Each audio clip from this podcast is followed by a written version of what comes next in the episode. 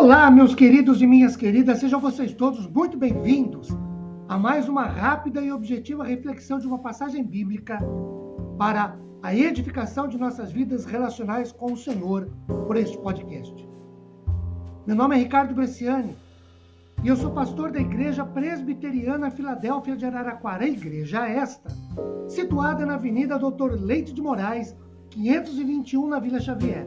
É uma satisfação expor um trecho bíblico com todos vocês.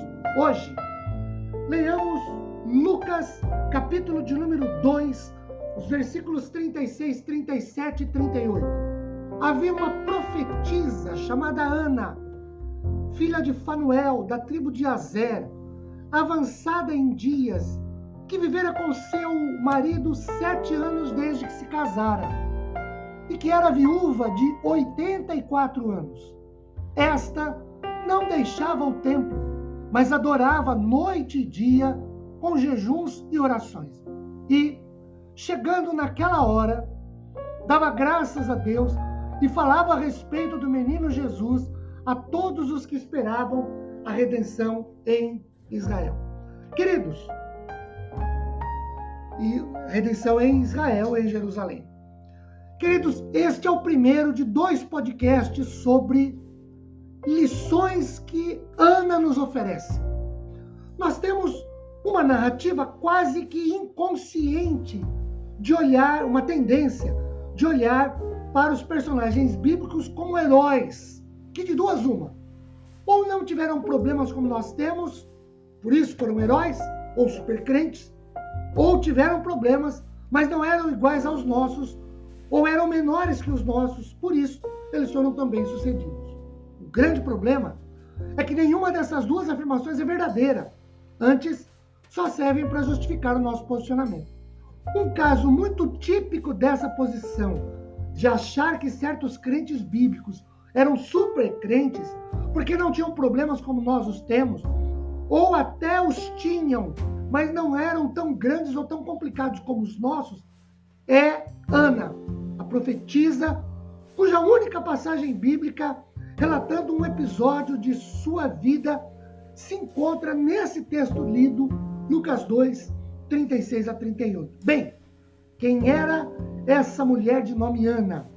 O verso 36 diz que ela era uma profetisa ou uma mulher consagrada a Deus, intérprete de seus desígnios. O mesmo verso 36 diz que o nome dela era Ana, que em hebraico significa graça. Ainda o verso 36 diz que esta mulher de nome Ana era filha de Fanuel, da tribo de Azer. Não há nenhuma referência bíblica a Fanuel, o pai desta Ana. Mas sobre a tribo Azer, podemos dizer que o nome em hebraico significa feliz, bem-aventurado. Azer foi o oitavo filho de Jacó, o segundo dado a ele por Lia, serva de Zilpa, de acordo com Gênesis capítulo 30, versículo 13. Voltando nossa atenção ao versículo 36 de Lucas 2, ele diz que esta mulher, de nome Ana, filha de Fanuel, da tribo de Azer, era avançada em dias. E o verso 37 acrescenta que ela tinha 84 anos de idade. O que significa que não era nenhuma jovenzinha ou nenhuma jovem senhora, o versículo 37 diz que Ana era uma viúva. E aqui está um dos seus maiores problemas. Queridos, as mulheres idosas e viúvas em Israel deviam ser cuidadas, amparadas pela lei. Deuteronômio 25, 5. Isso significava que as viúvas deveriam ser assistidas em suas necessidades, quer sociais pelas autoridades governamentais ou elas tinham direito e direitos legais à alimentação, proteção, moradia e saúde. No caso de Ana, nós podemos dizer que primeiro ela vivia na dependência desse movimento social em Israel, ou seja, Ana viu, vivia às custas do social. Segundo, como não há nenhuma referência bíblica a nome de filhos, isso nos leva a afirmar que Ana, mesmo tendo sido casada por sete anos, de acordo com o versículo 36 já lido, não teve filhos, o que nos faz pensar em esterilidade dela ou do marido, não faz a menor diferença, pois o que é relevante neste caso é a ausência de filhos. Então, Ana era uma viúva que não tinha filhos. Como o versículo 36 diz que Ana foi casada por sete anos e o versículo 37 diz que ela era viúva, podemos pensar numa viuvez permanente, isto é, Ana se casou uma única vez, ficou viúva, não teve filhos e não se casou mais.